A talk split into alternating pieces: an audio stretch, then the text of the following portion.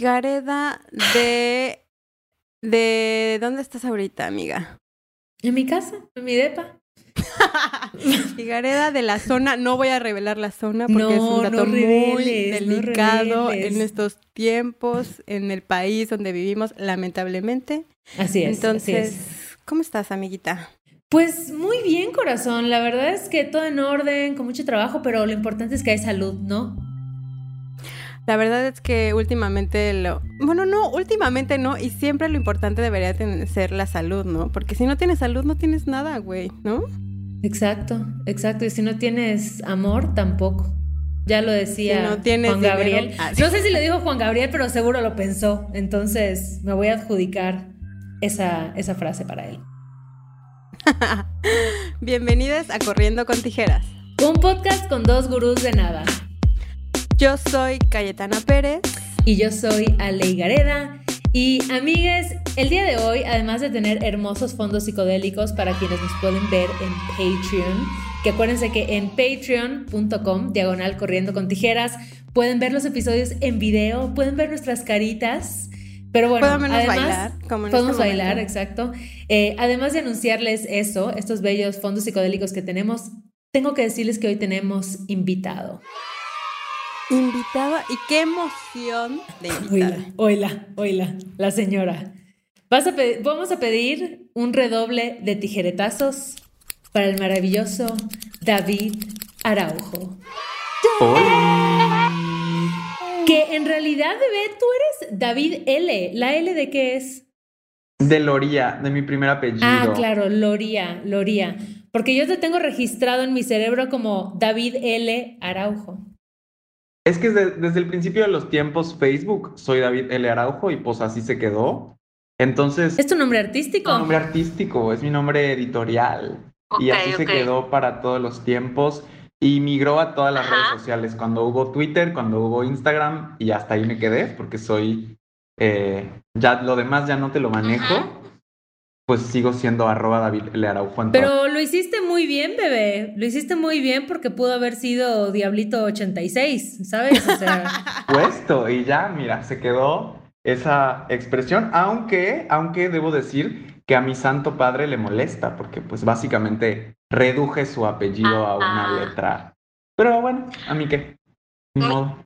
Pero sabes qué, a mí mi mamá, cada vez que así en algún lado dicen, Ali Gareda, mi mamá es de patrón, patrón, así igual le, le duele que no incluya su apellido. Yo por eso no uso ni mi nombre ni los apellidos. Sí, para no causar disputa. Pero no se pueden a pensar que qué bizarro que ahora, bueno, o por lo menos en nuestra generación ya nos bautizamos con nuestros usuarios en redes o en nuestro mail o así, ¿no? Sí. Sí, 100%. O sea, como que yo la neta utilicé la primera vez Cayetana Pérez cuando abrí, creo que Instagram. Ah, no, no, no, MySpace. ¿Ustedes tuvieron MySpace? Órale. Aquí hay que poner como una musiquita retro. Una musiquita retro. bueno, es que ¿cuántos años tenemos? Somos de la edad, ¿no? Somos, de la edad, somos de la edad. La edad es un constructo social, no pasa nada. Exacto. Tú date, tú date. Pero entonces, querido... Oli. Querido David, eh, acá tenemos una política que es que la gente se presenta a sí misma, a sí mismo, a sí misma, porque pues ¿para qué vamos a inventarle, no? Mejor invéntale tú. Perfecto. Bueno, soy David, tengo 29 años. Si mi acento no lo delata, pues lo digo yo, así como Ale, soy de la blanca, no tan blanca, a veces blanca, para algunos blanca, Exacto. Mérida, Yucatán. Eh, y bueno, soy un ñoño titulítico porque estudié la literatura, estudié, perdón, la literatura sí la estudié, la licenciatura, eh, la maestría y el doctorado en literatura y me lo eché todo de corrido y soy un obseso por leer y tengo a la vez mm, que doy cursos de literatura, pues tengo un tallercito que se llama Tilde Taller, en donde hago corrección de estilo y básicamente esa es mi vida. Vivo pegado a los textos de otras personas y un poco haciendo backstage, corrigiendo eh, pues textos. Y así vivo, leyendo y escribiendo. Y además también doy eh, algunos cursos de algunos temas que el día de hoy vamos a platicar aquí Y pues nada, ahora vivo en la ciudad de Mérida de vuelta, aunque estuve viviendo cuatro años y medio en México, pero ya saben qué cosa horrible me trajo por aquí. Eh, y entonces, pues aquí ando. El bicho que no debe ser mencionado. El bicho que no debe ser mencionado, por cierto, soy Ravenclaw, hablando para, si por aquí tenemos Potterheads. Ah, nadie se había presentado con su casa de Harry Potter. Ve, la que no sabe nada de Lleva su casa de... pico episodios, ya tenía que haber alguien que se presentara así. Soy zurdo, soy gay. Es Hogwarts. Soy- Hogwarts claro. es la, la escuela, ¿no? Y las casas son Slytherin, Gryffindor, Gryffindor. Hufflepuff y Ravenclaw. Ah. Y los Ravenclaw somos pues ñoños y adictos a... Como muy perfeccionistas y cositas así. Ok, ¿no? ok. Como Virgos, haz de cuenta. Exacto. Bueno, mi ascendente es Virgo, mi Ahí está. sol está en Aries, soy zurdo, soy gay. eh, y... Muy buena presentación. Ya, lo que, ¿qué más quieres? No, excelente, excelente. Ya ves. Creo que deberíamos hacer una advertencia en este episodio, Amix. Así que si hay alguien de la RAE que nos esté escuchando, este, proceda con precaución. Proceda a otro episodio. o no, o que se quede y aprenda. Ponle mute. Ah, Porque un tema que tú manejas muy bien, mi querido David, es ¿qué onda con el lenguaje inclusivo? ¿Qué onda? De- o sea, ¿desde cuándo estamos o sea, hablando del lenguaje inclusivo? ¿Cuándo a alguien se le ocurrió? ¿Fue en el 2000 cuando alguien puso una arroba para referirse a todas, todos, todes? O sea, tú que ya llevas un rato y que como dices, eres un obseso de estudiar, ¿cuándo identificas que empiezan estos como movimientos contraculturales por redefinir el lenguaje? Que ojo, siempre se ha redefinido, pero más desde la línea del género. Pues mira, eh, creo que siempre hay que reconocer la labor que las mujeres, las feministas han hecho en, en todo, bueno, así en, el activismo como eh, en términos de lenguaje. Entonces siento que desde hace muchísimos años fueron las mujeres, fueron ellas quienes empezaron a decir, oigan, pues esta onda del masculino que se supone que nos involucra a todas las personas, o sea, a todos, pues no nos incluye, no nos visibiliza, ¿no? Entonces, eh, pues me parece que esas luchas por el lenguaje coinciden con las luchas eh, feministas y también es verdad que todo depende del eh, contexto y del idioma del contexto, ¿no? Porque hay contextos, en, por ejemplo, en contextos anglosajones, en donde las palabras, eh, los pronombres, pues son un poco más incluyentes.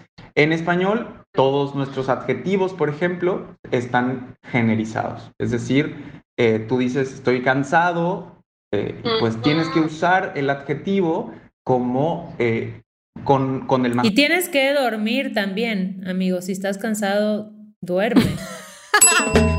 La tía Ale, señoras y señores. Dormir es sumamente... Güey, ya no puedo dejar de hacer chistes de tía. ¡Escúpeme! Así. Es la maldición. Es que, David, desde, que cumplí 33 ya no puedo parar de decir chistes de tía. Es como una posesión.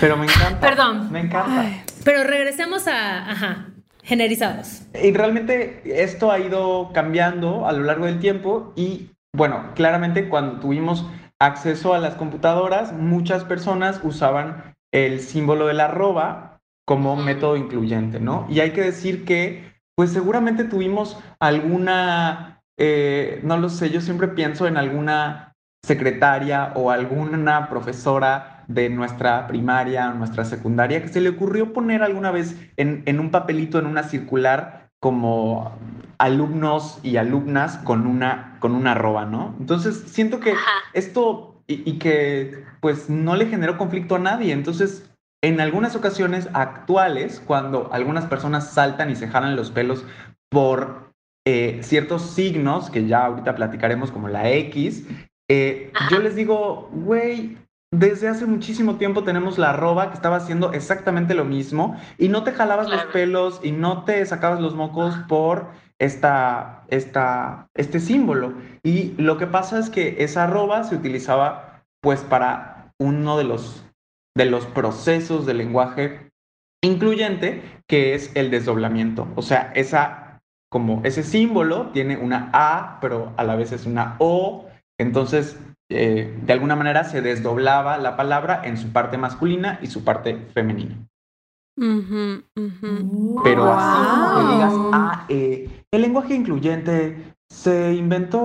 La tacha del lenguaje incluyente explotó. No, claro. Además es algo que sigue en evolución. O sea, todo el tiempo está cambiando. Primero era la arroba y luego tal vez fue la X. Luego alguien dijo, oiga, no hacemos la E, ¿no? Entonces creo que igual. Em, yo que soy alguien que usa el lenguaje incluyente, lo uso en mi trabajo y lo uso en el día a día, como que igual estoy muy abierta, ¿sabes? Y soy muy receptiva a, a probar y entender que si hay formas en las que podemos nombrarnos y nombrar a otras personas para que se sientan más incluidas, pues hacerlo, ¿sabes? Como que cuál es el tema ahí. Y yo creo que lo que a mucha gente le, le choca es cuando, o sea, no el, el, buscar ser más inclusivos en el sentido, ay, usemos todas las personas, sino cuando hay algo que cambia y que no aprueba la RAE.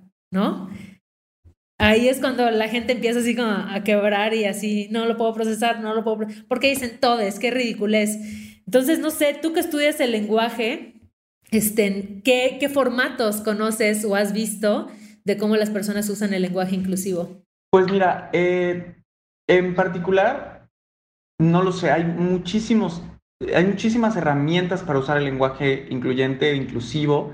Eh, que da igual un poco cómo lo nombremos, eh, muchísimas técnicas que se pueden emplear y cada una tiene como su, como su bagaje teórico o como su huella eh, política, por así decirlo, ¿no? O sea, claramente tú puedes decidir, como dije hace un momento, la primerita de la que se tuvo como noticia fue el desdoblamiento, que es básicamente decir, como la parte masculina y la parte femenina, que algunas personas le incluso la asocian con nuestro expresidente Vicente Fox, ¿no? El decir mexicanos y mexicanas, niños y niñas, ¿no? Entonces, esa división como que desde hace muchísimo tiempo se está haciendo, pero hay muchas otras, ¿no? Ahora, si quieren, las, las podemos ir como desarrollando y, sacando a flote, pero yo creo que eh, el lenguaje es una cosa viva, ¿no? Es una cosa que, que recibe palabras y también que va como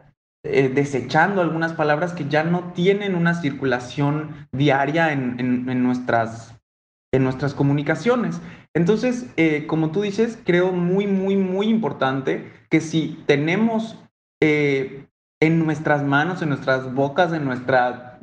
sí, o sea, al momento de escribir y hablar, eh, la posibilidad de hacer sentir bienvenidas eh, a estas personas, pues lo podemos hacer, ¿no? O sea, la verdad, ¿por qué no hacerlo? ¿Por qué eh, aferrarnos a una regla? Incluso muchas de las personas que se quejan del lenguaje incluyente porque no respeta las normas de la RAE, son las mismas personas que no le ponen acento a su apellido, ¿no? En muchas ocasiones. ¿Puedo decir eso aquí? Bueno, este, si me estuviera pagando por dar un curso en una empresa sobre lenguaje incluyente, que por cierto lo hago, eh, no, no lo diría tan así, ¿no? Pero es verdad, hay mucha gente que puede ver su apellido escrito mal y no se jala tanto los pelos como cuando aparece la X o como aparece la E en el todes, etcétera, ¿no? Pero creo que es justo como poner los ojos en lo verdaderamente importante. Es importante que la palabra esté bien escrita y que responda a estas normas o que haya personas que estén diciendo, por fin me veo en el lenguaje, por fin tengo un lugar en el lenguaje, por fin alguien captura mi experiencia eh, eh, que no se vive en la parte masculinizada o feminizada, sino en ese otro espectro, em, ese otro gran espectro, alguien por fin lo puso en una palabra o lo puso en una letra y creo que hay que reconocer esa, ese valor que alguien dice, oye, por fin tuve un espacio, por fin alguien me nombra. Eh, y creo que ahí está el, poder del, del, lenguaje incluyente. Sí, que yo creo que al final, que era un poco la pregunta que te iba a hacer que ya eh, me respondiste, me leíste la mente. Así de esta telepatía entre Latinoamérica está teniendo. Pero qué importante es justo, o sea, el lenguaje, ¿no? Es parte de la comunicación y creo que de la comunicación parte en, el 100% de los acuerdos, o por lo menos lo que tenemos, bueno, no creo que el 100%, porque también creo en el lenguaje físico, ¿no? El, el lenguaje corporal, o sea, como que siento que hay diferentes tipos de lenguaje, pero en cuanto al escrito y a cómo lo utilizamos, creo que es bien importante nombrar las cosas, ¿no? O sea, hace, creo que ayer o antier escuchaba un podcast donde decía, eh, hablaba como el tema de las heridas y de nombrar ciertas cosas que te han pasado en tu vida. Entonces ahí como que ahorita me tuvo como muchísimo sentido nombrar las cosas como son y también el nombrar te pone en un lugar en el espacio, ¿no? Entonces creo que la importancia de un lenguaje incluyente es uno donde quepamos todos esta diversidad que en realidad somos y no la que nos enseñaron desde hace unos años a la que era dual, ¿no? Yo pienso con respecto a eso, hay dos frases que luego no se sabe a quién se le atribuyen, si a algunas feministas o algunos filósofos y filósofas del lenguaje, pero una de ellas, que es la que se vincula como más con psicología o, filosofía, es como que el lenguaje es la casa del pensamiento, ¿no? O sea, tú puedes pensar a partir de las palabras o los conceptos que conoces, ¿no? Y es increíble cómo en nuestro idioma eh, de repente hay palabras que no tienen equivalencia, incluso en el yucateco, hay palabras que no tienen equivalencia en otros lenguajes, en otras lenguas. Y lo mismo pasa con algunos conceptos, no lo sé, eh, pienso en la palabra umami, que siempre la digo como ejemplo, pero umami es un quinto sabor de la lengua que las personas que crecieron en japonés, en la cultura japonesa pueden entender. En cambio, nosotros solamente podemos identificar y nombrar ácido, amargo, salado y dulce, ¿no? Y nuestra lengua, literalmente el músculo de nuestra lengua, tiene esos cuatro espacios, no hay otra posibilidad. Entonces, si nosotros comenzamos a usar otras palabras, si nosotros le damos espacio a, esas, a, otros eh, vocablos en nuestro lenguaje, hay como una dispersión también de lo que somos capaces de imaginar, de lo que somos capaces de, de pensar. Y por otro lado está la frase muy atribuida a los movimientos feministas, que es que lo que no se nombra no existe, ¿no? Porque lo que no tiene una visibilidad, pues está en ese lado, eh, valga la redundancia, eh, que está cegado, ¿no? Por, por, por cierto poder o por, o por, no lo sé, el protagonismo de, o, el protagonismo privilegiado de otras de otras instancias, ¿no? Como sucede con este masculino genérico que usamos para todo, ¿no? Todo el tiempo, esa es la norma, ¿no? Y, muchas personas, incluso a pesar de que saben que es como una generalización injusta, aún así lo defienden a capa y espada. No, es que cuando se dice todos, también están incluidas las mujeres, porque esa es la norma, ¿no? Y es como, no, ¿en qué mundo? O sea, ¿por?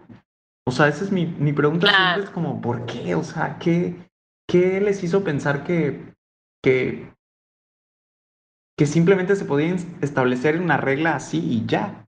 Como borrar a toda una gran cantidad de personas del lenguaje y, y como meterlas en una misma bolsa. Qué loco, porque ahorita estaba pensando que justo como que la cultura modifica el lenguaje. ¿Sabes? O sea. Bien cabrón. La cultura, creo, ¿no? Es un pensamiento que me viene ahorita, como que es la que está dictando y empujando estas transformaciones del lenguaje. Y así como lo que dices, lo, decía, lo que decías del umami, igual me acordé en los datos no verificados de Corriendo con Tijeras, que las personas que viven en Alaska tienen no sé cuántas formas de nombrar el color blanco, ¿sabes? Porque ellos ven, o sea, no es lo mismo un blanco que otro. ¡Qué cabrón! Claro, porque lo que ven, lo que viven y su cotidiano tiene otros contextos que se nombran, ¿no? Y entonces creo que igual esta resistencia a que se transforme el lenguaje, que a mí me da mucha risa, porque es como, siempre se ha transformado. O sea, tú no llegas con alguien y dices, buen día, buen mozo, o sea, es como, ¿qué pedo, güey? ¿No? O sea. O, o si nos hubiéramos presentado así de yo, hija de Susana López, ¿no? Y así de, nombrando a, los, a nuestros padres, a nuestros ancestros. Pero entonces es muy interesante cuando entiendes como en otras culturas, en otros idiomas, en otros contextos, cómo reflejan otras cosmovisiones también, ¿sabes? Como otra forma de entender al otro, otra forma de entender el género. Y entonces es eso, o sea, no sé de dónde algunas personas sacan la idea de que el lenguaje es inamovible, cuando nunca se ha dejado de transformar. Justo.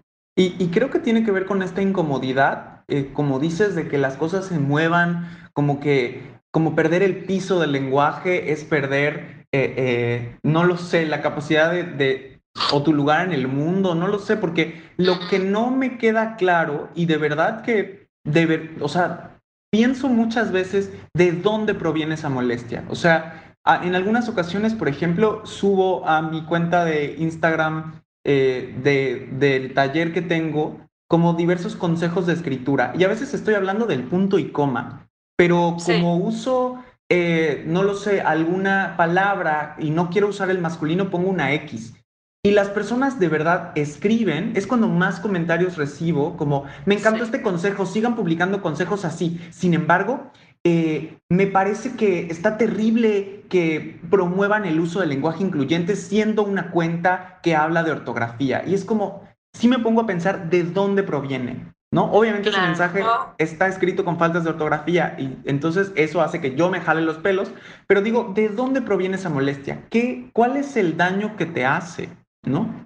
y la verdad no lo entiendo, sigo sin respuesta, porque no sé por qué a la gente eso le causa tanto conflicto frente a otras cosas que no le causan conflicto y me gustaría un poco que... Claro. Parte de eso es porque te tienen que poner a trabajar, a chambearle, ¿sabes? O sea, como que siento que estás trabajado y como programado de una forma en donde, bueno, yo ya hablo así, ¿no? O sea, como de, ya me acostumbré y el emplear otra forma de lenguaje me requiere un esfuerzo, ¿no? Me requiere atención a cómo estoy hablando, me requiere escucharme, me requiere otro tipo de habilidades que a lo mejor no estoy, o sea, siempre yo creo que es, no quiero llamarle como hueva, pero es simplemente como de, no quiero buscar más allá porque eso requiere un esfuerzo de mi parte, ¿no? O sea, entonces creo que la gente no quiere emplear esa habilidad que todos tenemos porque si, si, aprendiste a hablar, puedes aprender a hablar de otra forma, ¿no? O sea, y ahorita que hablas como del ejemplo, de estos ejemplos que subes a tu cuenta que nos encanta, Quiero eh, platicarles como algo que me pasó en, en, un trabajo en el que estaba.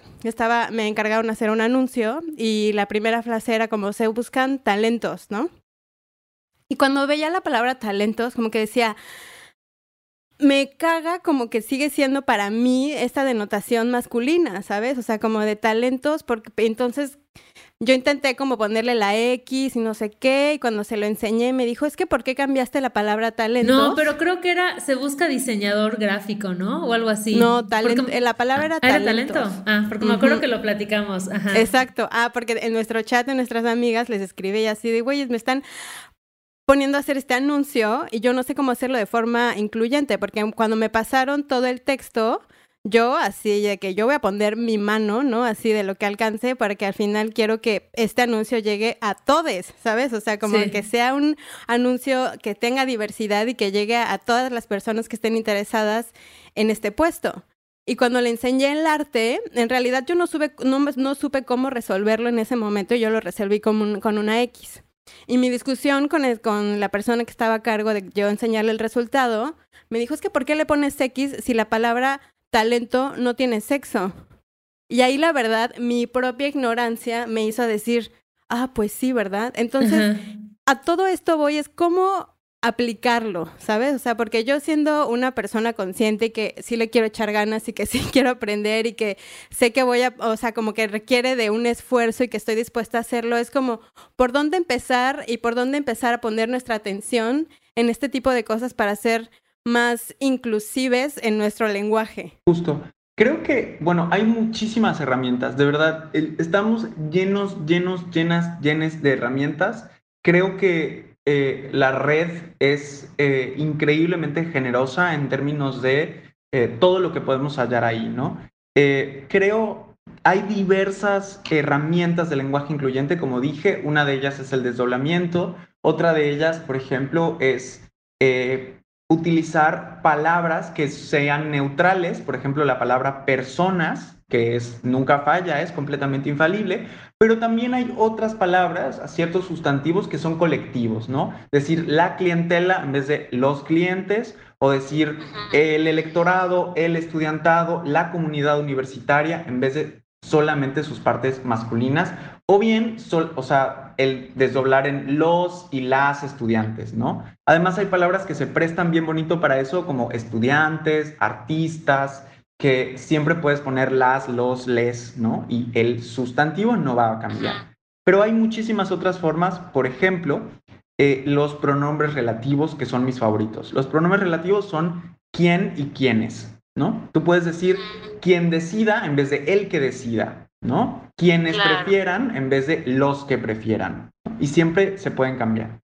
Eh, y algo muy parecido a lo que tú estás diciendo es un ejemplo que eh, responde al masculino genérico y es que si dijéramos Ale, Calle y David, son talentosos. Esa sería la, la, la, la forma como más eh, socialmente aceptada y aceptada por la RAE, ¿no? Porque entonces, pues somos un colectivo, aunque seamos tres y existan dos personas que se identifican como mujeres y una persona que se identifica como hombre, son talentosos, ¿no? Y entonces hay maneras como de ir en contra de eso simplemente mirando la sintaxis y decir, en vez de decir son talentosos, cambiar por una palabra que no marque al sujeto específicamente y decir tienen talento. Tienen talento. ¿No? Que sí tenemos. Entonces, además, ¿no? Entonces, eh, pero creo, ¿sabes? Que el cambio tiene que venir de justo personas como tú que están en un trabajo, que reciben un encargo y entonces que puedes hacer pequeños ajustes y proponerlos y pues dar batalla, ¿no? Porque seguramente hay gente que nos está escuchando para las que dicen, ok, sí, todo este tren del mame, del lenguaje incluyente, y pues está chido y qué padre que lo hagan, pero pues a mí ni fu ni fa, ¿no? Pero justo a ti que ni fu ni fa, que estás escuchando esto y que tienes un trabajo como publicista, como mercadólogo, mercadóloga, este, eh, no sé, como periodista, como contador, contadora, lo que sea, creo que ahí está un gran, eh, un gran área de oportunidad, ¿no? Que, que hay que no lo sé, hay que, hay que explotar y creo que hay que mirarlo, eh, regresar a esta parte de tal vez a ti no te,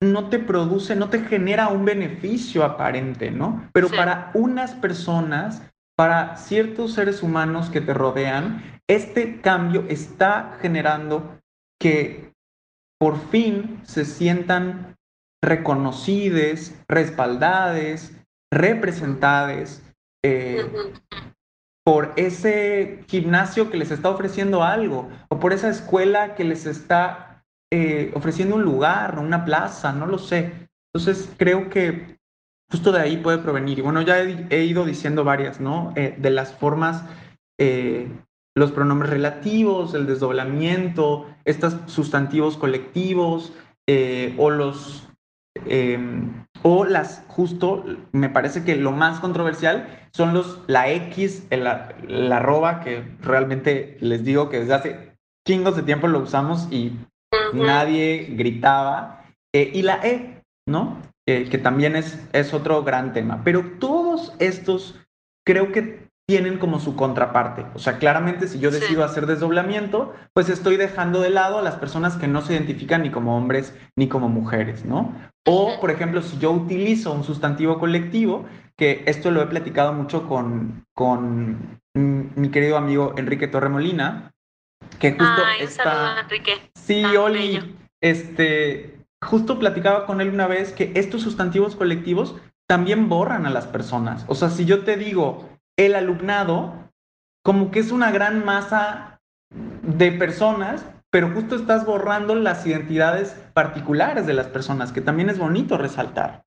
¿no? Entonces, cada uno tiene sus pros y sus contras, no hay una batalla ganada y no hay una respuesta correcta, pero lo interesante es que todo el tiempo el lenguaje se está modificando y seguirá modificándose. Nadie busca que sea una regla, nadie busca que la RAE le dé su sello este, y, y, por eso lo certifique, ¿no? La verdad, no. Mientras se incomode, significa que estamos pensando, mientras incomode, significa que las cosas se están moviendo, yo creo. Qué loco. Creo que otro gran este, argumento es que yo me he topado también con banda que el lenguaje incluyente le provoca sentimientos muy fuertes. O sea, hay gente que de verdad tiene una aberración y, a mí me ha pasado igual, por ejemplo, mal vestida, de pronto ponemos algún post hablando de un tema como súper denso, ¿no? Así como súper y al quien se va a clavar con el ¿por qué usan todes? ¡Qué ridículas! No sé qué.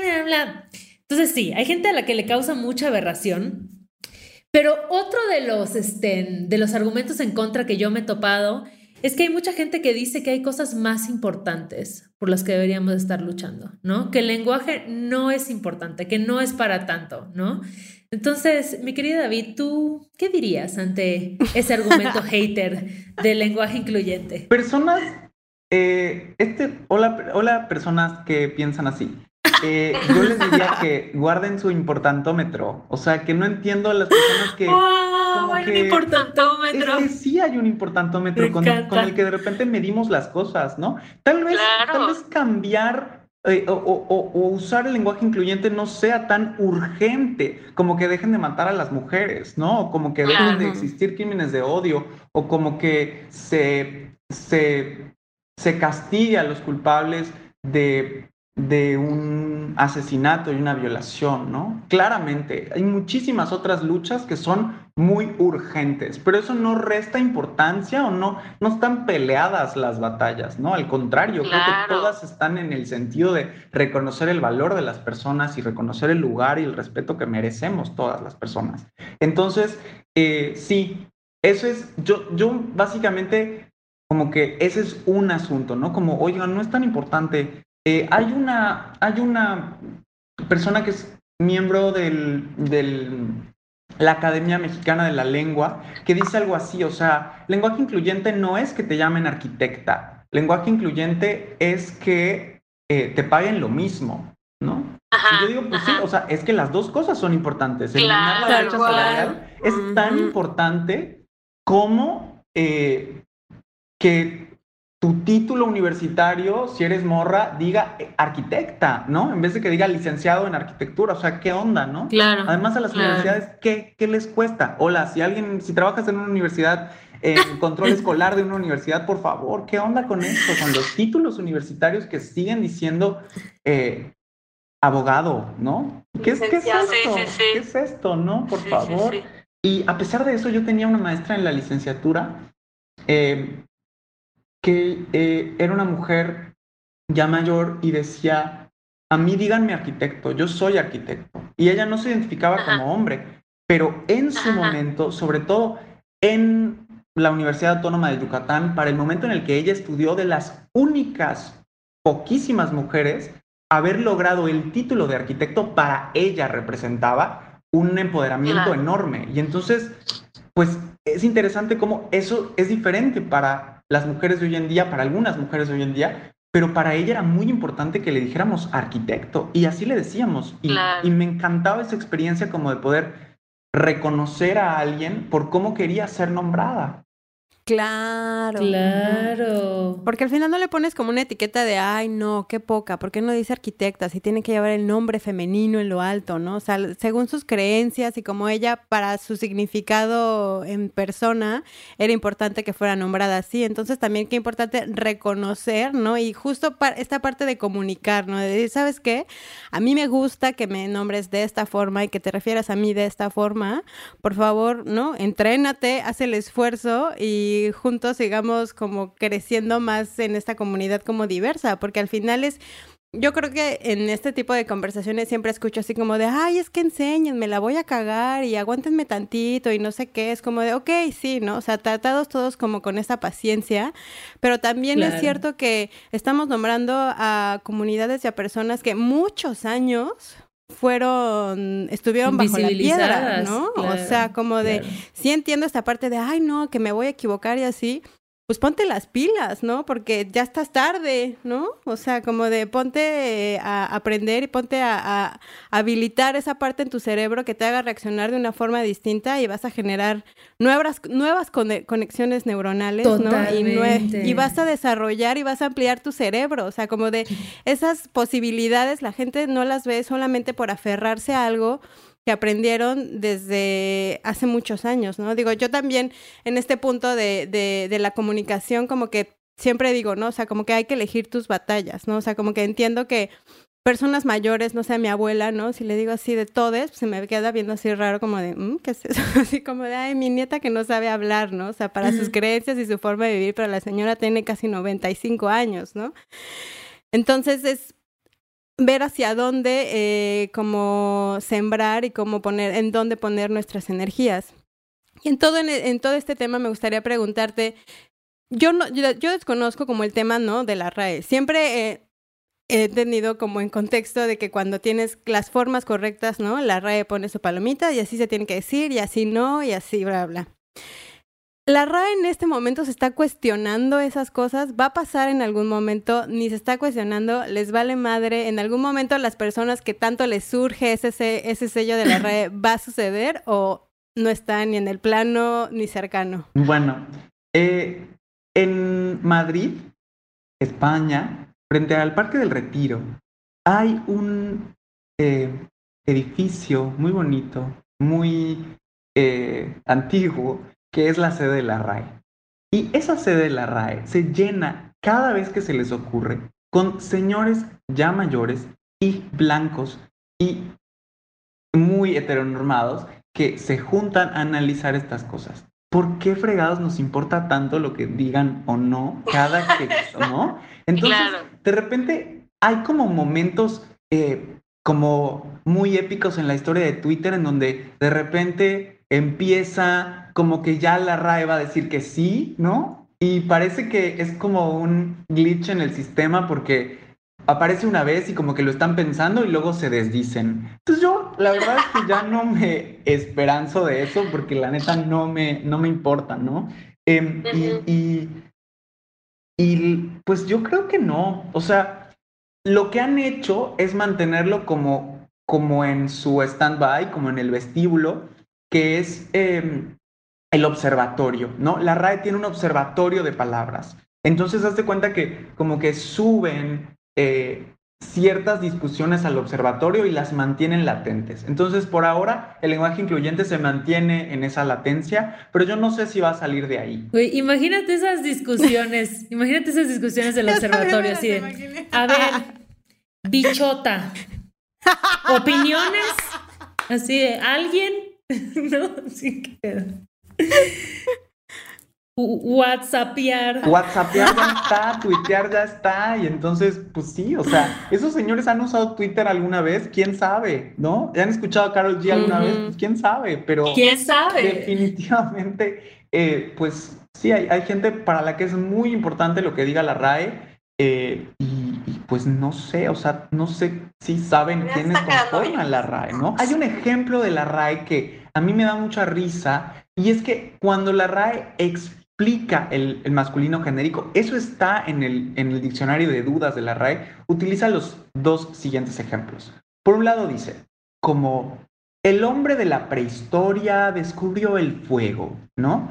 Y entonces explica, ¿no? Claro, cuando se dice el hombre de la prehistoria, se está hablando claramente de los hombres y las mujeres, ¿no? Y abajo dice, en la frase, eh, los gatos son felinos domésticos. Se está hablando claramente de los gatos macho y las gatas hembra, ¿no? Y es como, de verdad, o sea, de verdad estás comparando a las personas con los animales, porque por más especistas. Sí, ser especistas, amigues. ser especistas, pero es que al final nosotros los estamos nombrando. Exactamente. O sea, y a fin de cuentas, claro, el gato no se llama gato porque decidió llamarse gato, se llama porque así decidimos, ¿no? Entonces, ¿por qué, o sea, por qué poner al mismo nivel de las personas si vas a decir el león y la leona, el gatito y la gatita? O sea, ¿qué está sucediendo? ¿no? ¿A quién se le ocurrió esto? Y eso creo que también responde un poco este como cuando la gente se burla del lenguaje incluyente, dice es que las palabras y los palabras, la silla y el sillo. Y es como, no, queremos el lenguaje incluyente para las personas, no para mi casa, no para mi celular, no para la silla, no para, no, no para los gatos para las personas. Y ya no te, no te ataques, no todas las palabras van a llevar E, todas las palabras van a llevar X, no, solo las palabras que designen a las personas, porque existimos las personas.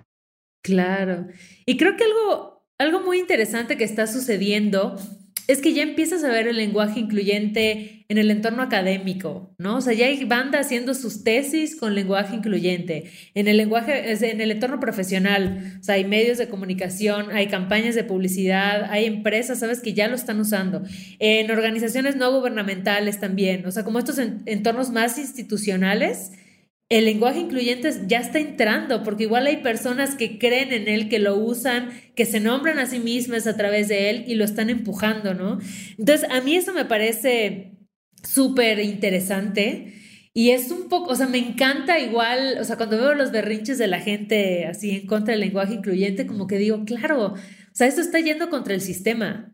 Esto es, esto es, muy anarquista a nivel literario, porque rompe con las reglas, porque no está clavado en, la estructura, sino en, el uso. O sea, que estas palabras realmente nos representen y, nos nombren, ¿no? Entonces, a mí me encanta que he entrado un montón de pronto de juntas donde se habla de la cuerpa, donde se habla de la equipa, ¿no? Y esa es la conversación natural. O sea, nadie levanta una ceja. Es como, ah, claro, sí, lo consulto con la equipa y no sé qué. Y todas, todos, todos nos entendimos perfecto en esa junta. O sea, sabes, como que no representó nada caótico.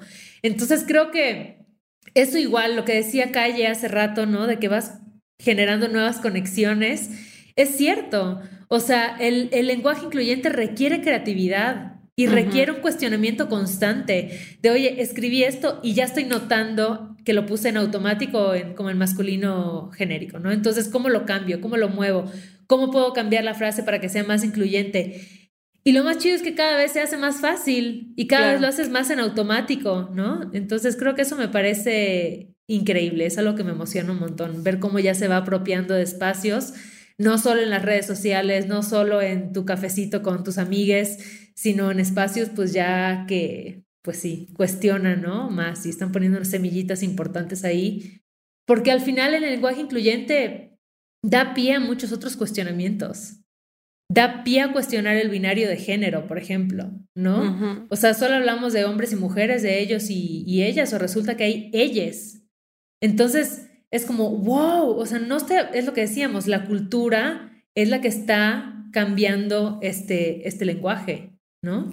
Justo, y creo que justo esto que, esto que dices de la cuerpa, o por ejemplo, yo he escuchado mucho la colectiva, por ejemplo, de algún colectivo feminista o, algún colectivo de mujeres, se nombran como la colectiva o hablan de su cuerpo.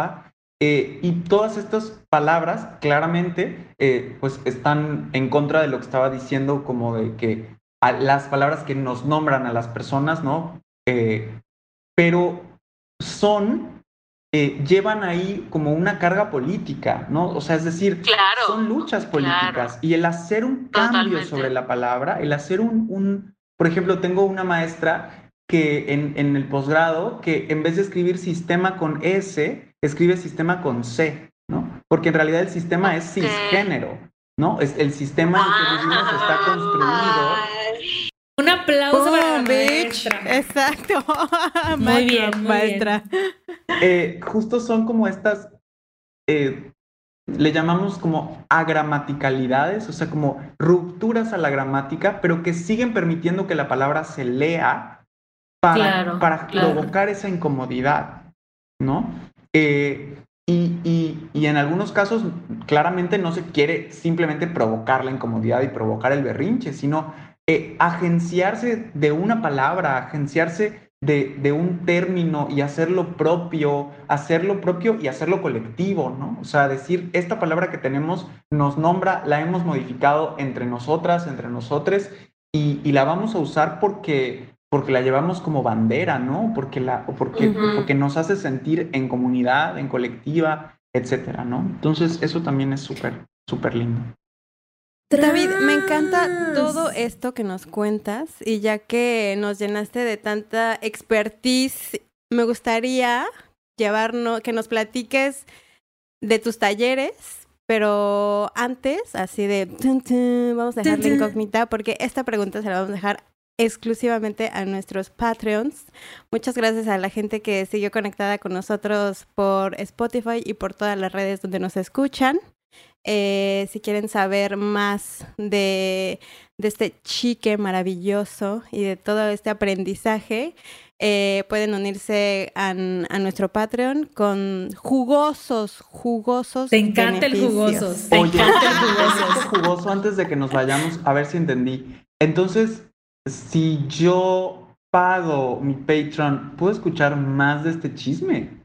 O sea, como que él se pone mejor de en estos últimos ¡Querido! Lo has entendido todo. Yo quiero, yo quiero hablar, yo quiero hablar ahorita. Antes de que vayamos para allá, deja tu comercial de tus redes sociales. Sí, sí, sí, tal cual. Y yo en estos 15 minutos igual quiero que hablemos sobre jugar, cómo jugar con el lenguaje. O sea, algo que me ha encantado últimamente es sí, explorarlo desde otros frentes. Entonces me encantaría que nos llevemos así igual, pero para quienes nos escucharon hasta ahora, déjales tus redes antes de que migremos a Patreon. Arroba David L. Araujo, que también es importante. Y para cualquier cuestiones relacionadas con, aunque tengo un poco de putería trunca, o sea, como que sobre todo en la pandemia me cuesta mucho trabajo. Ese tema definitivamente se va a los 15 minutos extra. Está, sí, sí, sí, por favor. sí, Todo relacionado con talleres de redacción y, y con consejos de escritura y asesorías de escritura, arroba tilde guion bajo taller en Instagram. Todavía estamos, eh, eh, no tenemos Twitter, pero eh, porque no tenemos, soy yo, o sea, yo soy el departamento de relaciones públicas, diseño, facilito los talleres, pero bueno. Estaba ahí, estaba ahí. You know it. Entonces, bueno, les esperamos por ahí y bueno, también les esperamos en el chisme jugoso que viene. Como diría Cayetana, jugosos. ¿Cómo lo dices? Es que me encanta cómo lo dices. Jugosos. No, no, no, es otro tonito el que haces. Como que haces más jugosos. Es más, voy a cambiar de voz solo para decir este. Jugosos beneficios.